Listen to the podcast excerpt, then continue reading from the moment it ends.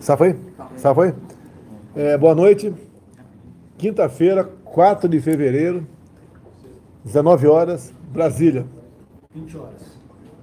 20 horas, Brasília. Aqui o Fabiano, nosso intérprete de Libras. E aqui o nosso doutor Almirante Antônio Barra, presidente da Anvisa. Deixe bem claro que a Anvisa é um órgão independente, não faz parte do meu governo, vamos assim dizer. E, assim sendo, está na condição de convidado aqui. E vai ficar aberto a perguntas por parte do programa Pingos nos Is, para, para quaisquer dúvidas aí. Acabei de chegar de viagem nesse exato, tem 10 minutos, cheguei de viagem, estive, estive em Cascavel, Paraná, e também a capital de Santa Catarina. Caramba, cadê, cadê, cadê? Em Cascavel, inauguramos um centro de treinamento é, para exatamente né, estimular o esporte de base no Brasil. Agora, deixo bem claro que são centenas de entregas que fizemos o ano passado e dezenas são, são entregas também feitas mês a mês, como nesse mês agora de, de janeiro último. Então fomos, fomos recebidos pelo, pelo governador Ratinho, vários parlamentares conosco, entre eles, além de deputados federais, senadores, e até no final arrisquei, Barra, já que você é mestre também, dá uma corridinha de 100 metros lá. Opa. Não consegui fazer meus 11 segundos, mas eu acho que fiz 13 segundos de semestre, tá bom, né? Tá bom. Okay. Depois fomos ali para Santa Catarina, a entrega de mais 200 veículos para a rede socioassistencial de Santa Catarina. Acredito que quase todo mundo tenha sido atingido. Foi um evento também bastante concorrido. Agradeço a recepção por parte do governador, parlamentares, todos os senadores de Santa Catarina estiveram presentes. Então foi um evento que eu quero ver se depois faço uma, uma, um compilamento, né? E bota nas mídias sociais para o pessoal tomar conhecimento do que aconteceu no dia de hoje. Já vai entrar você em barra, jogo rápido aí. São poucas notícias aqui. Já tem, já tem pergunta aqui para o Barra? Sim, senhor. Então prepara a primeira aí. Terminamos então dezembro de 2020 com mais empregos, viu, Major Vitor Hugo? Líder, líder do PS, futuro líder do PSL. Já é líder não? líder. Já é líder, líder do PSL. Então terminamos o, o mês, o dezembro de 2020 com mais empregos formais que dezembro de 2019. É sinal que o programa do governo para preservar empregos valeu se fez presente e a resposta é: no mais, sabemos que existe milhões de informais que estão sem a sua atividade. Né? E de modo que sabemos que tem, tem dificuldade no sustento de suas famílias. E a gente apela aqui a todos no Brasil. Obviamente, a vida em primeiro lugar, mas não podemos esquecer do emprego. O emprego é importante. Toda vez que o emprego é destruído, há uma dificuldade muito grande de de retornar a essa situação. E alguns dizem, não sou eu, né? Que tudo que eu falo aqui é motivo de análise minuciosa por parte de uma mídia que, em vez de colaborar, quer destruir, né? dizem que pode, de acordo com o remédio do fique em casa, a economia te vê depois, morrer mais gente de fome, de miséria, de, de nutrição, de suicídio, outras causas mais? Que pode levar? Quase todas. Tá? Né? Do que o próprio vírus em si. Vamos estar tá terminando aqui. Prepara a primeira pergunta aí, Zé. É uma correção aqui. Há três lives, né? Para não ser um nome errado numa pessoa que havia sugerido a criação de uma caixa econômica no município de Machadinho do Oeste. O nome certo da pessoa é Edson Welten. Falei na live da semana passada aqui também que a Caixa Econômica está criando 76 novas agências é, pelo Brasil. São cidades com mais de 40 mil habitantes. Uma parte das agências é voltada para o agronegócio. 20. 20, né? É, mais uma vez eu parabenizo o presidente da Caixa Econômica, é, o Pedro, Pedro Guimarães, é, por sua iniciativa, juntamente com o seu conselho, com os seus diretores, de criar essas agências no Brasil. Já bem claro que não foi pedido meu.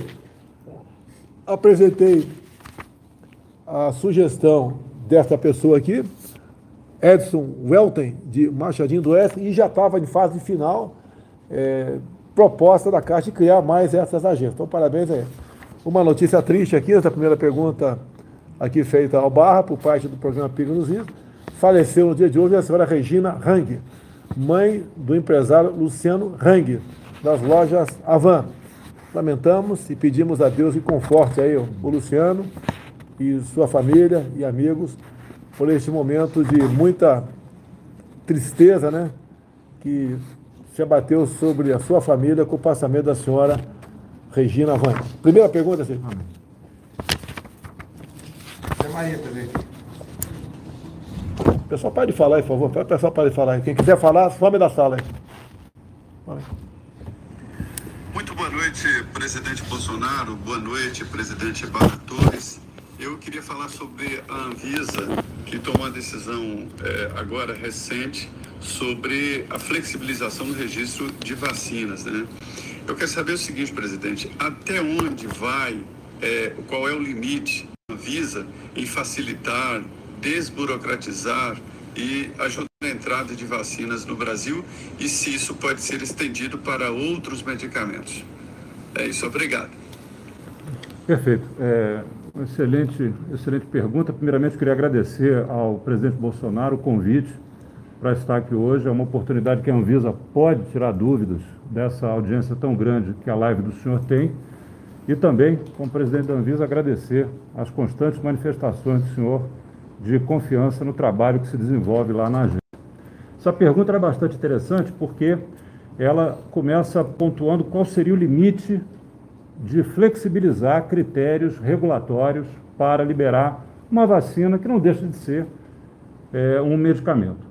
Então, eu diria que o limite para flexibilizar é o limite da segurança, da qualidade, da eficácia. Ou seja, nós podemos sim reduzir uma série de, de procedimentos regulatórios, torná-los mais enxutos, mais ágeis, mas nunca abrindo mão da segurança. Por quê? Porque no final, quem vai atestar se essa vacina ou se esse medicamento pode ser usado pelos cidadãos aqui no Brasil é a Anvisa sua atribuição institucional. Então, temos exemplos recentes. Utilizamos aqui, criamos aqui o método da submissão contínua, ou seja, o laboratório ele pode ir apresentando gradativamente os seus documentos para análise de um novo é, medicamento, no caso, uma vacina. Fizemos isso, está em prática. Recentemente, é, foi estabelecido também que a necessidade do estudo clínico fase 3 para vacinas no Brasil não é mais uma necessidade. Pode haver estudo clínico fase 3 em outros países, desde que esses documentos desse estudo sejam com transparência e de maneira completa liberado o acesso para a agência, para que nós possamos efetuar a nossa análise. E aí, presidente, tivemos inclusive algumas perguntas hoje, não é? De por que, que essa modificação veio nesse momento, se essa modificação é para beneficiar A, B ou C laboratório. Não é nada disso.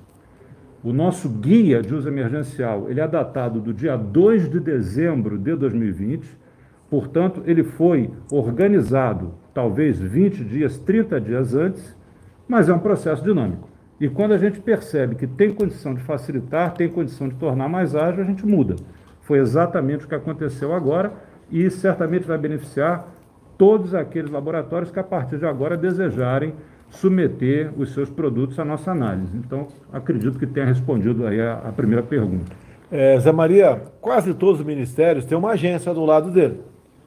Eu gostaria que vocês fizessem, se não for possível agora, num outro programa, fizessem uma análise, como são escolhidos os integrantes dessas agendas, quais os critérios. E se for possível, né, hoje está Anvisa aqui na vitrine, mas temos várias outras agências que pegasse o currículo dessas pessoas, fizesse uma análise da vida pregressa delas e mostrasse que muitas vezes eu sou criticado por algum problema de alguma agência. Agora, os, os integrantes da agência têm mandato. Qual, qual prazo? Qual a tua prazo de validade? Teu, o meu prazo de validade como um remédio, cinco anos, presidente. Cinco anos. Cinco tem anos. agência, se não me engano, são quatro anos. Então tem muita gente em agência. Não foi eu que indiquei. Não quer dizer que eu tenha indicado o melhor, mas o critério, a forma, como são sabatinados no parlamento, o currículo dessas pessoas, né? a vida pregressa, isso é importante saber. Porque muitas vezes o Tarcísio pode fazer uma coisa que tem um problema com a sua a NTT, né? O agente de mineração lá com, lá com, com o almirante Bento, lá na, na, nas Minas de Energia, e assim em frente. Não quer dizer que o, ministro sempre está certo, mas devemos saber quem são essas pessoas, quanto ganha.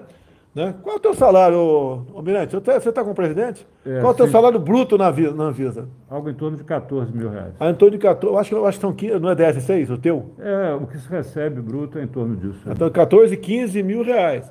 Então é um indicativo também, porque todo mundo tem que sobreviver, tem que trabalhar e sobreviver. No caso, você é um almirante, está na reserva, uhum. tem seus, seus proventos. Isso aí é complementar para você. Agora, tem gente que só tem isso para sobreviver. Então, análise por parte de vocês, né, é, de quão atrativo é ou não é uma agência dessa. E agora, uma agência não pode sofrer pressão de quem quer que seja. Eu não interfiro em agência nenhuma. Eu posso conversar com o pessoal, sem problema nenhum. Assim como ninguém pode, acredito, que pressione a Visa. Ela vai lá, logicamente, se o Papa vai falar contigo, você vai dar atenção para ele. Vamos Agora, vai receber.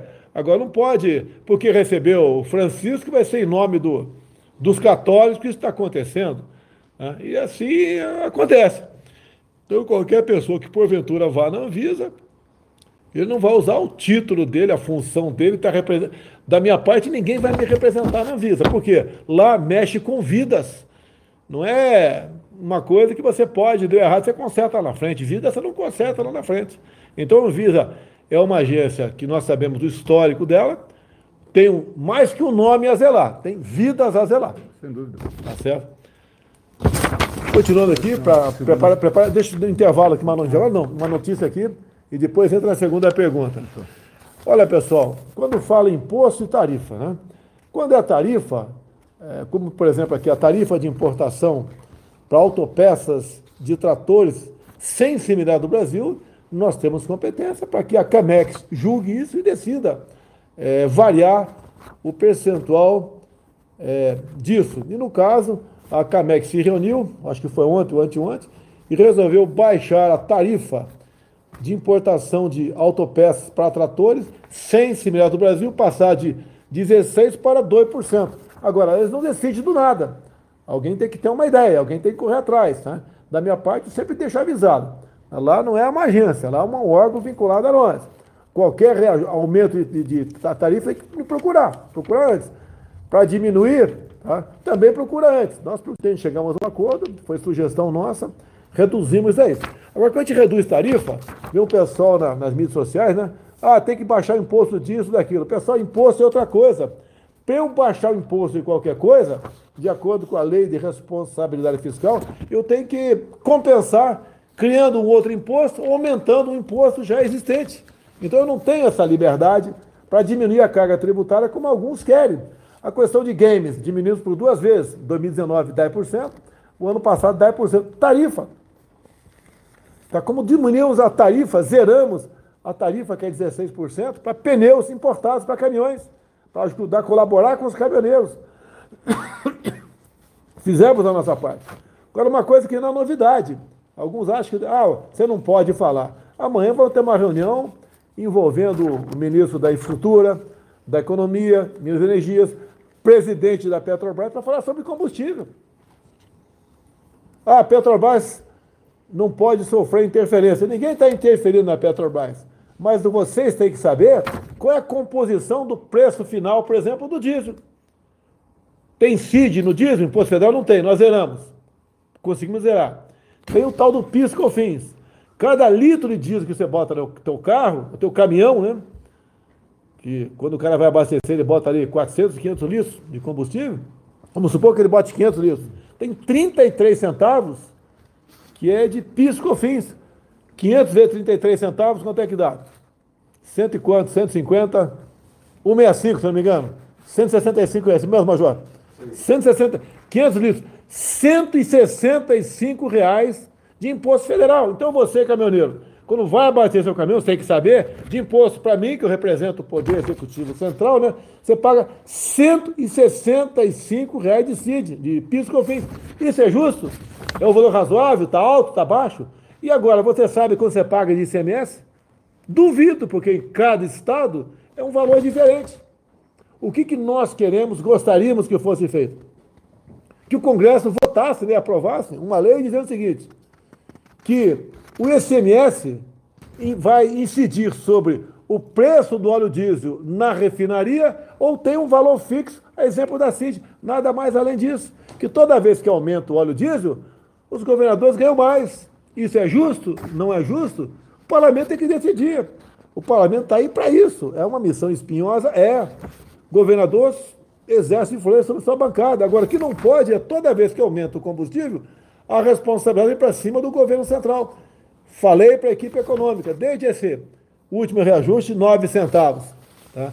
O que a gente pode fazer para zerar ou diminuir o PIS/COFINS?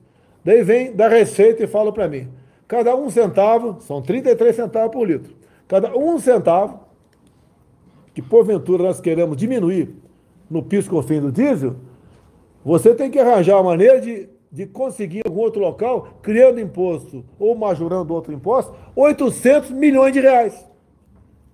Então, 33 centavos vezes 800 dá mais ou menos aí 26 bilhões de reais. Eu estou disposto a buscar uma maneira para zerar. O que, que a gente apela para os senhores governadores? Nós temos que buscar uma solução. Ninguém lembra do governador, só lembra do presidente quando aumenta a gasolina, diesel, álcool, etc. Tá? De ter um valor, um percentual em cima do preço na refinaria, ou na usina, no caso do álcool, né? Ou um valor fixo, que periodicamente, as respectivas assembleias legislativas mexam com isso aí, para você saber a composição do combustível. Eu não vou falar aqui. Cada 500 litros de diesel no seu caminhão, 165 reais de imposto federal, o que, que você acha disso? Quanto é que vai para os governadores? Cada 500 litros de diesel. Se for se bem que a cobrança do ICMS não é em cima do, do, do valor da refinaria e nem um, nem, um, nem um número fixo, é um percentual. Em cima do quê? Do preço médio das bombas.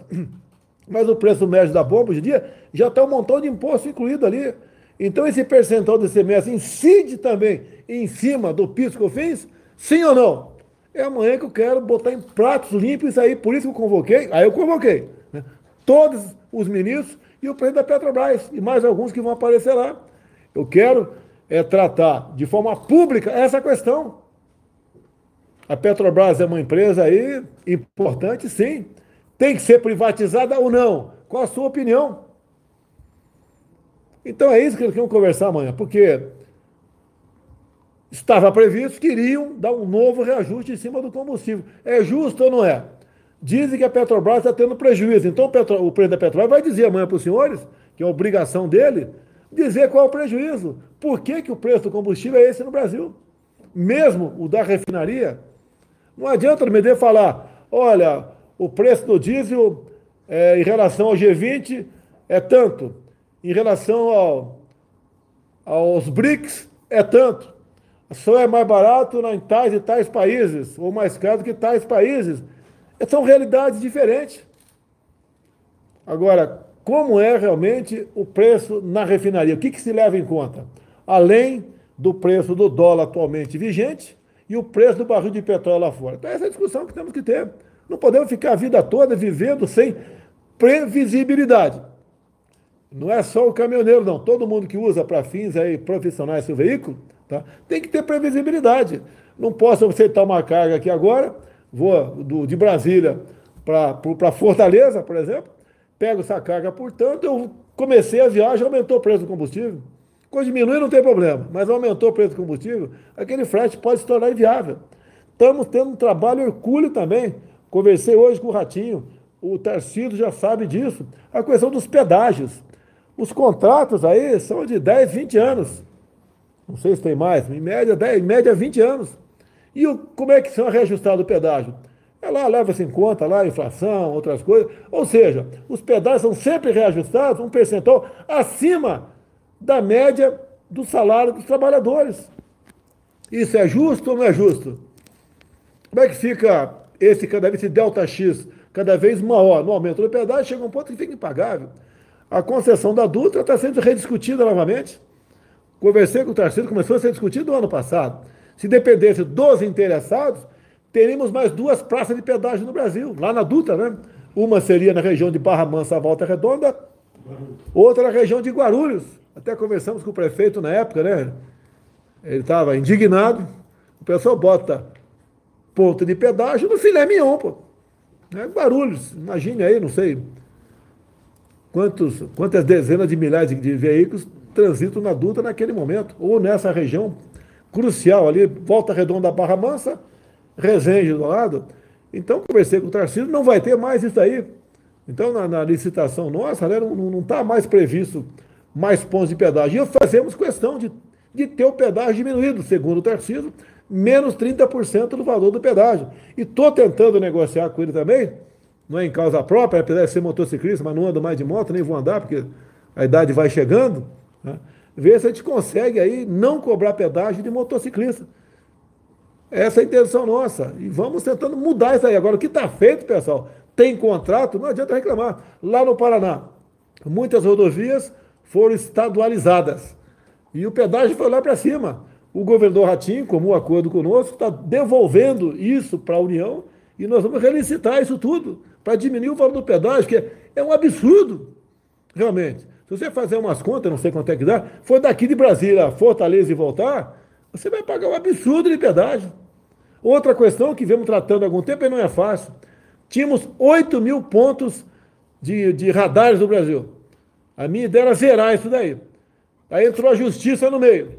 Não, tem que ter no mínimo aproximadamente 2 mil pontos de radares. Na próxima reunião com o Tarcísio aqui, eu vou pedir para ele já antecipadamente, talvez esteja nos acompanhando agora, trazer para cá um local na internet onde você possa entrar para saber onde estão os 2 mil pontos de, de radares, de multa no Brasil. O que não pode continuar acontecendo, já que você é médico, é o motorista muito mais preocupado em olhar para o barranco, é você tem uma máquina fotográfica ali, ou para a sinuosidade da pista, não pode continuar acontecendo.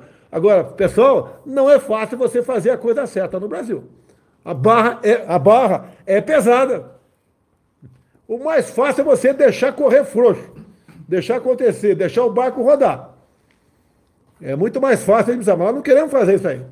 Não é querer fazer diferente, é fazer o certo. Continuamos errando ainda, tem coisa que a gente erra, não tem problema nenhum, não. A gente fica com raiva e fala o pessoal tomar leite condensado para alguns outros aqui ficam fazendo fake news o tempo todo aí na, naquela imprensa conhecida, né? Só fez fake news. É, lá está um pouquinho maior para esse pessoal ficar mais à vontade. Tá? Agora, vamos continuar buscando fazer a coisa certa. Hoje, uma pessoa ligada à saúde na região amazônica foi nomeada e tem um passado horrível essa pessoa.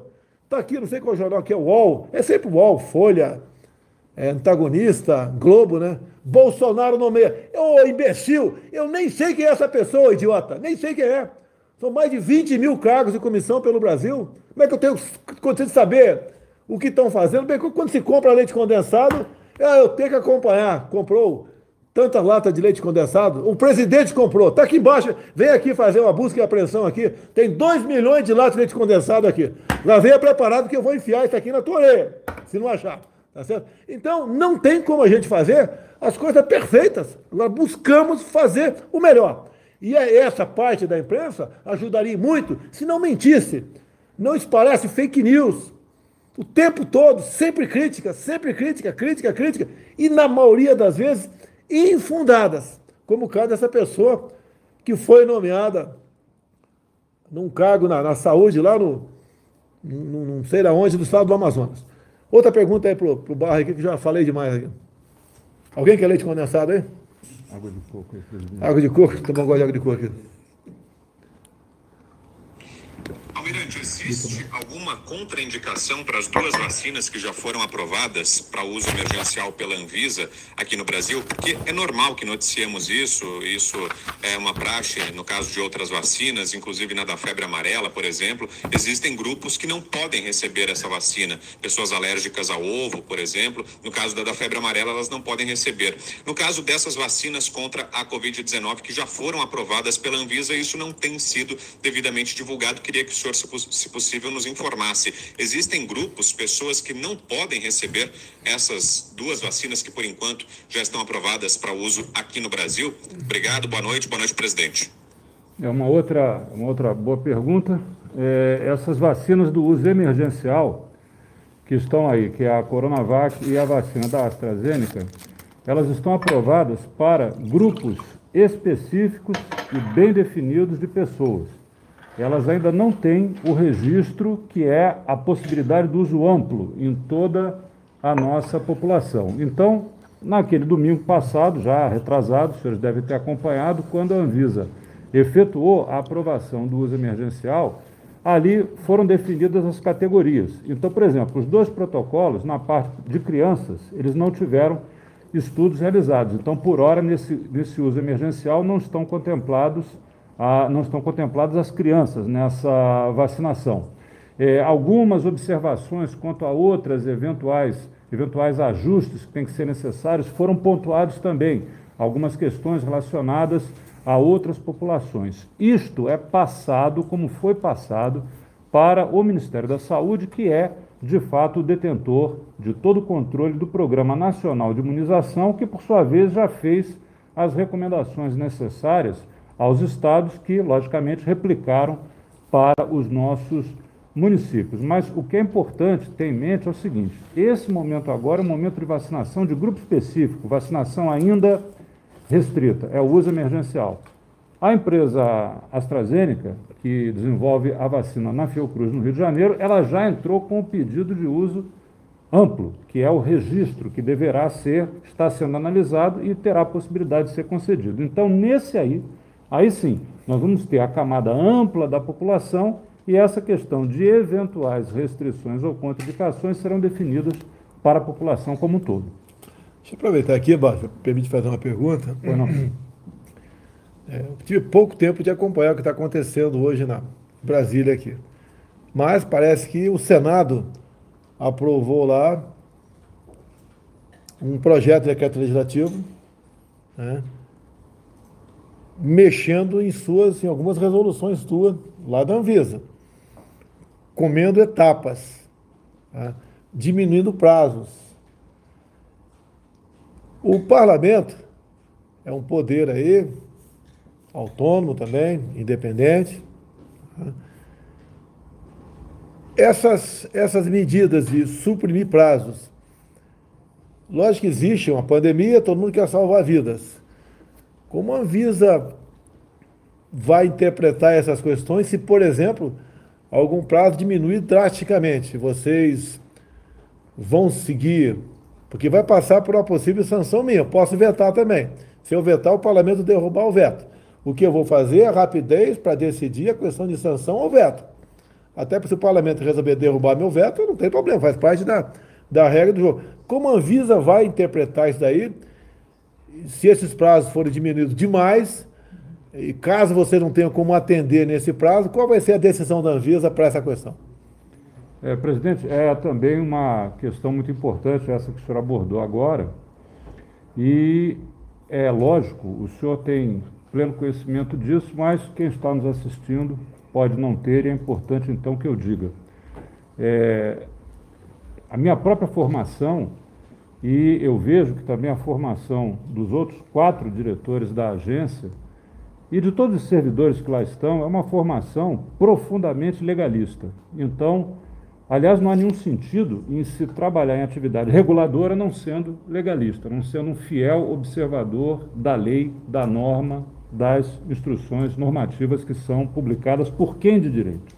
Então, primeiramente, a nossa total, é, a nossa total compreensão do esforço que o legislativo possa estar fazendo no sentido de tornar mais breves determinados prazos. Agora, é lógico que há limites há fatores limitantes. Então, veja bem, a Anvisa é hoje a agência no mundo que mais rapidamente aprovou o registro emergencial.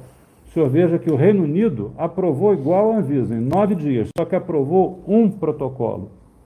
A Anvisa aprovou dois protocolos, portanto, ela é hoje a agência mais rápida do mundo em análise de protocolos vacinais de uso emergencial. Então, não vejo muito o que se falar em ainda mais celeridade ser dada a um processo. Esse compromisso já é nosso, já é um compromisso da Anvisa. Evidentemente, se o legislativo, a casa dos legítimos representantes do povo brasileiro, que estão lá pelo voto.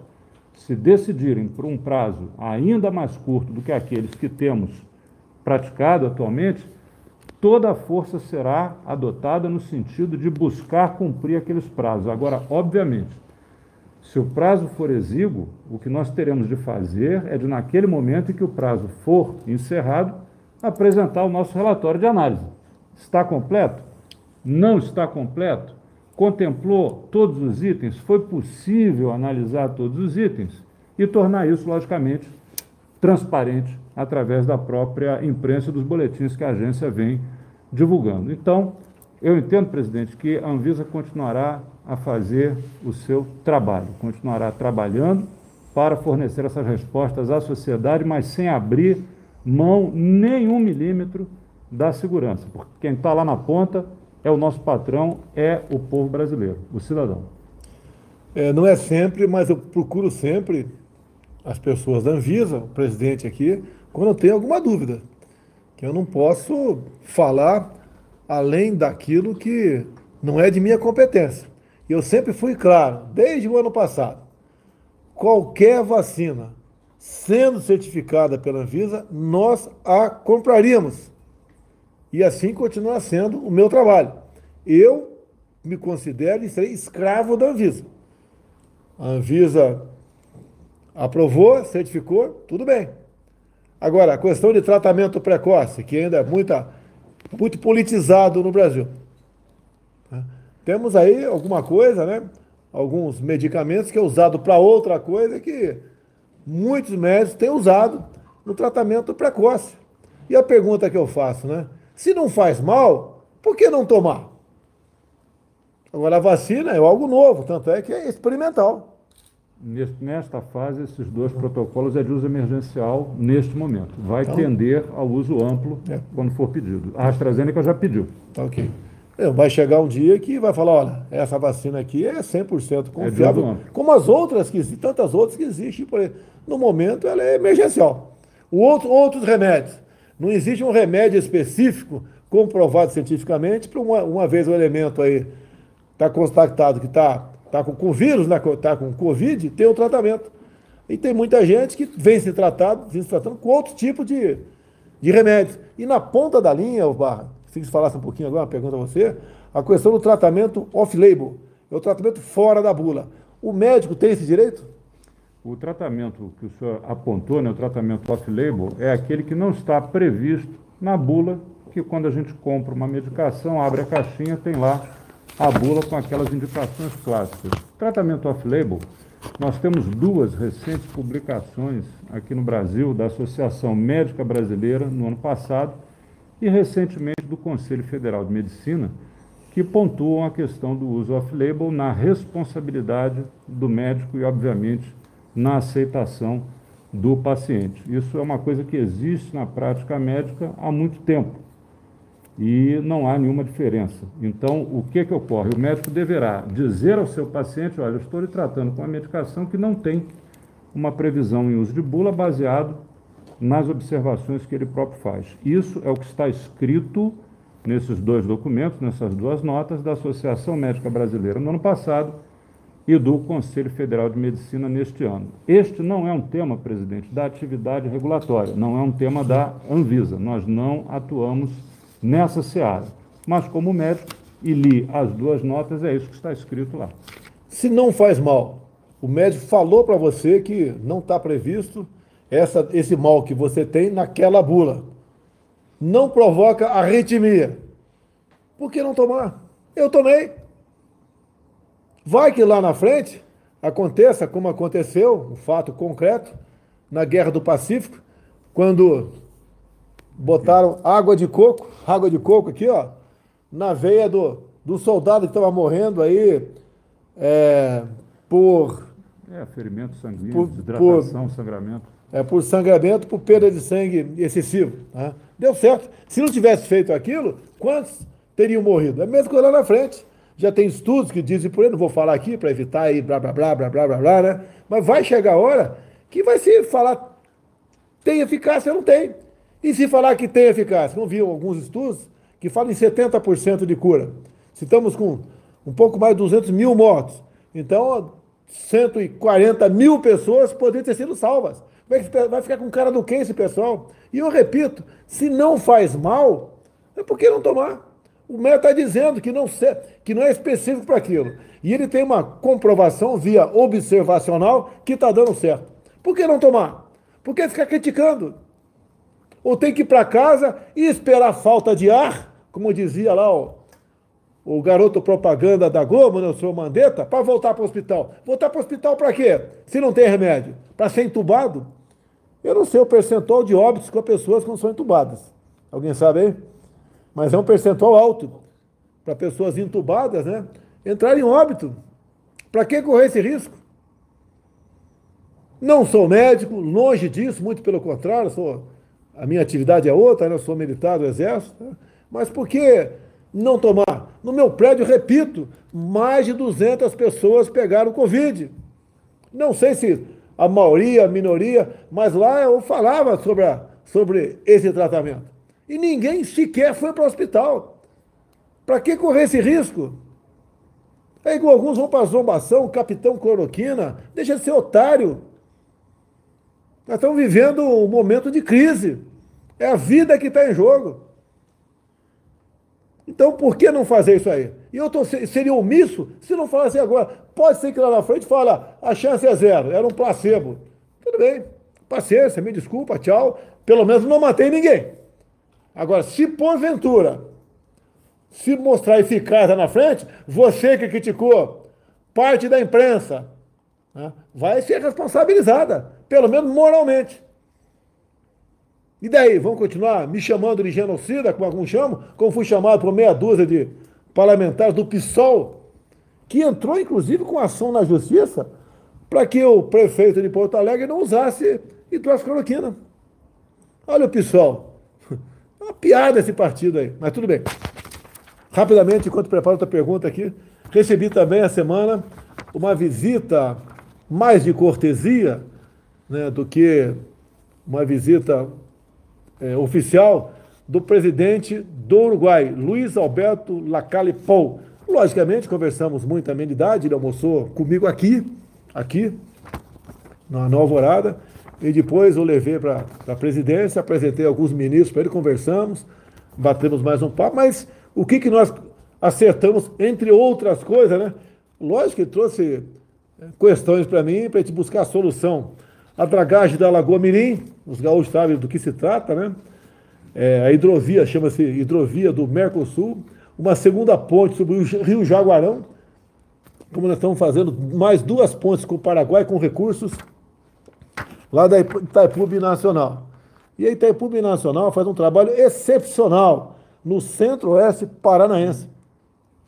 Vê se o governador Ratinho quer abrir mão do Silvio Luna né, de, das funções que ele exerce em Itaipu Nacional. Eu falei claramente no, num, num, discurso meu, ele só faz isso tudo lá, o presidente da, o presidente da, da Itaipu Nacional, porque ele teve a liberdade de escolher seus diretores. Ele sabe o que cada diretor está fazendo. Em governos anteriores, quase nada era investido em obras lá naquela região do estado do Paraná. Investiu muito, sim, em projetos sociais. Esse dá voto. Esse dá voto e dá muitas outras coisas também. Ditos projetos sociais no Brasil. É igual muitas, ou a maioria das ONGs no Brasil. É muito bom para eles. Organizações não governamentais que alguns usavam o dinheiro do governo. Então, atualizei hoje que o presidente da, da parte nossa, da, da PUB Nacional, o general Silvio Luna, ele investiu né, 2 bilhões e meio no centro-oeste do Paraná. Entre outras coisas, estamos fazendo duas pontes com o Paraguai. Estamos aumentando o comprimento da pista de Foz do Iguaçu em 600 metros. Vai permitir pousos de aeronaves internacionais coisa que não acontecia, se pousava na Argentina. Vai começar agora, possivelmente a partir de março, abril no máximo, vai começar a pousar no Brasil. É mais emprego, é mais recursos, é muito mais coisas boas para nós. Vai aumentar o turismo nas cataratas, entre outras coisas. Por que lá? Por que isso acontece? Que temos um presidente de uma estatal que é sério e é responsável, juntamente com a sua diretoria. Também no passado, aquela diretoria pertencia a um grupo de interesses, o mais variado possível. Não tinha como dar certo. Como digo em todo lugar. Antes de mim, as estatais davam prejuízo de dezenas de bilhões de reais. Depois da nossa chegada, elas dão lucro de dezenas de bilhões de reais. Por isso tem muita gente assim derruba a gente. Só falando em estatais, sem falar em bancos. O Pedro Guimarães, presidente da Caixa, esteve conosco hoje em Cascavel. Tem, todo lugar tem dedo do Pedro, trabalhando também, colaborando, fazendo valer a parte social da Caixa Econômica Federal. No passado, cada diretoria pertencia a um grupo de interesse. E botava lá e. Você sabe por quê? E para quê? Isso acabou. Por isso, cada vez mais a pressão aumenta em cima da gente. Hoje até falei um palavrão lá, não podia falar. Não, desculpa, falei um palavrão. Ó. Fique tranquilo que nessa área eu sou imbrochável. Outra área também, tá? Sou imbrochável. Estamos ali trabalhando e segurando a onda 24 horas por dia. Agora, alguns que me culpam aí, aumentou o preço da, do arroz, aumentou do óleo, aumentou da aumentou, aumentou. Se o homem do campo tivesse ficado em casa, como muitos da cidade ficaram, não teríamos inflação, teríamos desabastecimento. Agora vem pancada para cima o tempo todo, aumentou o preço de tudo. Eu botei lá, as duas vezes que eu botei, né? Zeramos a tarifa de importação de pneus e passamos de 16% para 2%. É, peças é, de tratores é, também. Ah, porque eu não diminui outra coisa também. Eu não posso diminuir, quero repetir, eu não posso diminuir imposto. Para eu diminuir o imposto, eu tenho que arranjar uma fonte que compense aquilo que eu diminuir. É assim que é a lei de responsabilidade fiscal. Eu gostaria de ter o poder de diminuir algumas coisas, se eu tivesse poder agora, daria uma canetada assim. Acabaria com o PIS COFINS. 33 centavos no litro do óleo diesel. É para fazer média? Não, é para fazer justiça o caminhoneiro. Disse agora há pouco, cada 500 litros de óleo diesel que um caminhoneiro bota, ele paga 165 de PIS COFINS. E é muito mais do que isso de ICMS. E nós queremos resolver esse assunto. Não vou fazer demagogia aqui. O que eu quero é que o caminhoneiro saiba e quando ele bota 500 de gasolina para ele, ó, no momento está sendo 165 reais para PIS que eu fiz, com o imposto federal, zero para CID, mas vai ser 200, 250, 300 ou 100 de ICMS. É isso que a gente precisa, isso que eu conversei com o governador Ratinho, ele achou justa essa proposta. E amanhã tem que ser uma proposta, talvez um projeto de lei, e o parlamento que decida. Agora devemos saber, cada um de vocês, para onde vai o imposto e quanto que é o imposto que vocês pagam quando vai abastecer seu carro.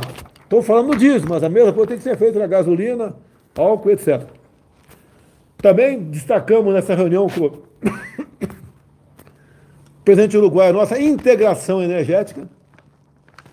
O Almirante Bento, a próxima vez que vier aqui, ministro das Minas e Energia, vai falar como é está a situação da linha de transmissão de Itaipu Nacional. Está com mais de 10 anos com sua prazo de validade vencido, mais de 10 anos. Estamos trabalhando em cima disso. Você não troca essa fiação em, em dias, semanas ou meses. Leva anos para trocar isso aí, que foi esquecido no passado. Podemos ter um apagão de uma hora para outra. Culpa de quem? Para cima de mim. O que, que fizeram no passado, ou o que não fizeram no passado. Tem que tomar conhecimento. É isso que eu tenho falado agora com os ministros. É abrir o jogo. Você saber como está o Brasil, como ele era administrado e como é. E mostrando números, dados concretos. Então, a integração energética, estamos comprando sim energia do Uruguai. Se não tivéssemos comprando energia do Uruguai, entre outros países, a situação estaria caótica no Brasil. Cheguei com pé de chuva aqui em Brasília. Mas, pelo que me consta, né, até o dia de ontem, estamos vivendo uma crise hidrológica. Isso vai ter repercussão lá na frente. Também decidimos né, marcar para talvez final de março, quando se comemora quatro anos aí do, da criação do, do Mercosul, a reunião dos quatro presidentes do Mercosul. Eu, 30 anos. Eu, Uruguai, Paraguai e Argentina. E ali, obviamente, essa reunião é antecedida de uma série de contatos, embaixadores, para a gente uh, ver o que a gente pode aprofundar nessa questão. E também é, houve uma proposta por parte do presidente do Uruguai de flexibilizar o Mercosul. Ou seja, alguns produtos os países negociaram diretamente com outros países. Da nossa parte, havia conversado com o Paulo Guedes, é uma proposta, temos é, abertos para discutir. Outra pergunta aí, filho. Augusto Nunes.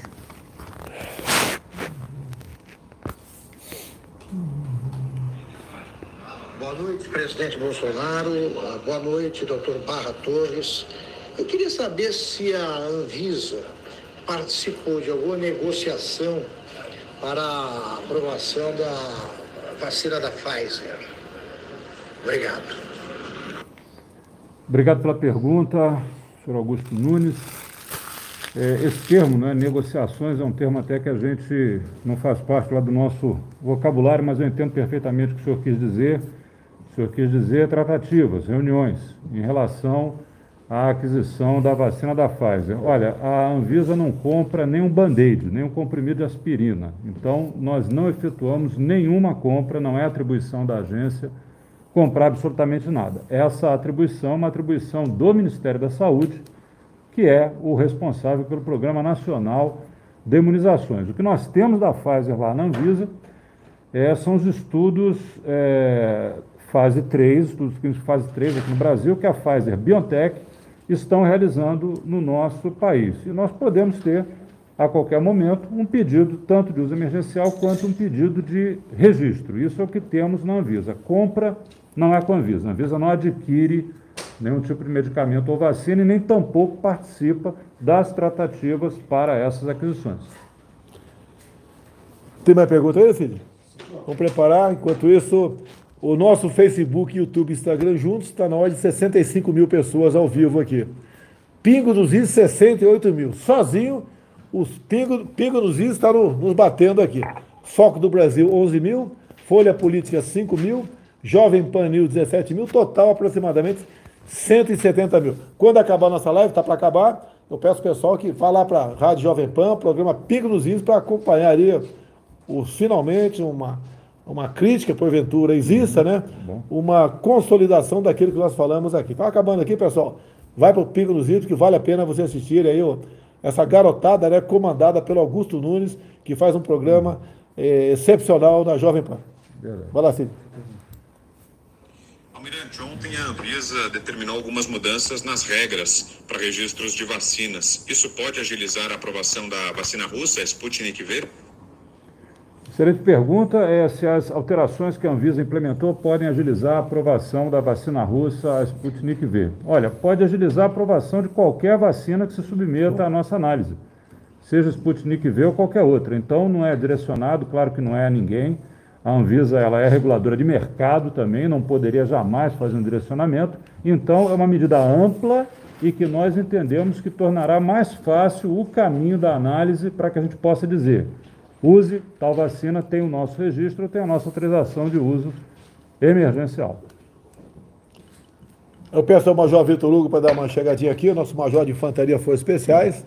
Foi escolhido hoje líder do PSL? Sim, senhor. Então, parabéns a você. Obrigado, você vai ter um trabalho importante pela frente. Eu não estou filiado a nenhum partido político. Teu partido tem quantos deputados? 53. 53, é a segunda maior bancada? Segunda maior bancada e maior bancada de direita, agora unida. A gente vai ter condições de fazer muita coisa boa para o país. Tá ok. Então, boa sorte a você, felicidades. Obrigado. O próximo passo é escolher as comissões, né? Exatamente. Tá ok. O Augusto Nunes, Pigozinho, muito obrigado. Muito obrigado a você que está nos, nos assistindo. Faz um, finalmente aqui o Barra. Queria só é, concluir a respeito das vacinas, já que só tem essa audiência tão grande. É, as vacinas que estão certificadas e aprovadas pela Anvisa são vacinas em que, é claro, nós que trabalhamos lá confiamos. Então já nos perguntaram, mas quando é que os presidente, o presidente, os diretores da Anvisa vão se vacinar? Olha, eu sou médico, mas eu não trabalho mais ali no fronte. Então, antes de que eu vá lá, muita gente de área de saúde que está lá na trincheira, está lá enfrentando a Covid-19, deverá ir nesse uso emergencial. Mas, com certeza, quando houver essa, essa possibilidade do uso amplo, né, do registro, que será uso amplo, eu estarei lá numa fila, num posto de saúde, para tomar vacina. Aí pensaram Você assim, vai se vacinar? Eu vou, claro. Eu vou te acompanhar, vou ver. Te acompanhar, não, vou ver se você vacinar. Já é um caminho, eu vou, já é um você, início. Eu vou ser testemunha. Muito bom, muito bom, presidente. Então, aí perguntaram assim, mas qual vacina? Eu vou dizer, a vacina que tem no posto. Foi certificado pela Anvisa? Foi. Então não me interessa qual é. A que tiver no posto, eu estarei lá. E agora o presidente disse que vai me acompanhar. Você me permite eu vacinar você? Na minha instituição militar, eu já vacinei uns colegas de turma. Vai ter uma moeda de troca. Você eu quero saber se você está disposto. Não, não, É a recíproca. É a recíproca. Sem, sem contrapartida aí. É, a todos que estão assistindo, muito obrigado pela, pela presença, pela paciência. Pessoal dos Pingo nos Is, em nome do Augusto Nunes, muito obrigado a todos vocês. E até quinta-feira que vem, se Deus quiser.